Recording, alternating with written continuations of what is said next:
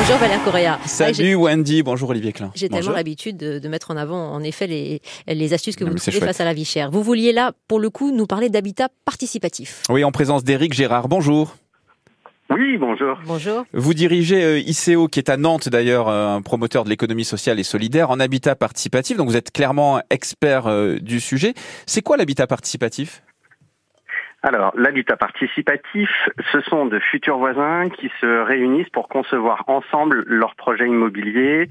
Euh, ils conçoivent bien sûr leur logement, mais ils conçoivent aussi des espaces qu'ils mettent en commun et ils vont gérer l'ensemble de l'ensemble immobilier euh, par eux-mêmes euh, une fois qu'il sera réalisé. Oui, ça c'est intéressant, c'est que euh, contrairement à une résidence où on achète un appartement, là on en parlait justement avec vous, Monsieur le Ministre, euh, dans ces cas-là on imagine un ensemble, ensemble justement, on va définir des règles à l'avance, on va pouvoir avoir une salle de jeu partagée, une chambre d'amis, même dans certains cas, faire le, le- le jardinage. Donc euh, clairement, Éric Gérard, il y a plusieurs avantages à cet habitat participatif, et notamment sur le plan économique.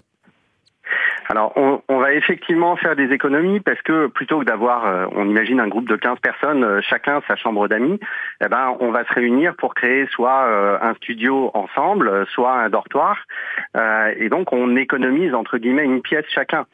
Euh, Il y a d'autres d'autres manières dans la mutualisation de, de faire des économies. On peut euh, euh, et c'est assez fréquent avoir une salle où on stocke euh, tous les équipements qu'on utilise rarement, la perceuse, l'appareil à raclette Mmh. euh, ou à fondu.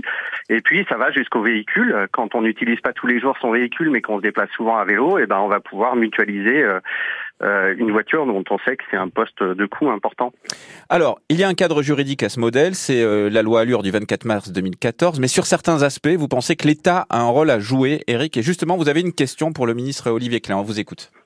Et il vous écoute Ouais. surtout.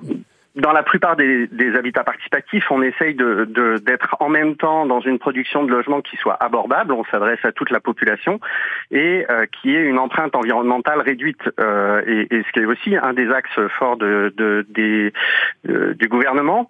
Euh, mais aujourd'hui, ça devient quand même un peu mission impossible. Euh, on a des coûts de construction qui explosent. Et si on veut pouvoir remplacer les matériaux traditionnels qui sont fortement émissifs par des matériaux biosourcés qui sont plus confortables euh, et qui sont bons pour euh, euh, pour le climat, pour Mhm. faire simple, euh, on a besoin d'une aide de l'État là-dessus et par exemple d'une TVA réduite sur les matériaux biosourcés pour qu'ils puissent être compétitifs par rapport au béton, euh, à la laine de verre qui émettent beaucoup de CO2 pendant leur production. Alors, Olivier Klein vous répond. Alors d'abord, euh, moi je, je crois vraiment euh, à l'habitat participatif. Euh, il peut même d'avoir d'a- parfois être complété par un bail réel solidaire. Il peut y avoir euh, des projets d'habitat participatif sur euh, sur des terrains. Euh, je, je crois à cette euh, capacité à construire ensemble. Euh, je connais des, des, des, des résidences en habitat participatif euh, à Ivry par exemple. J'ai été en visiter plusieurs euh, et ça marche. Euh, et et c'est effectivement écologique, sobre, euh, foncièrement, etc. Euh, il faut effectivement euh, construire avec euh, des, des matériaux, c'est le sens de la RE 2020, des matériaux écologiques, Euh, c'est le sens du plan habitat durable dans lequel l'habitat participatif euh, s'inscrit.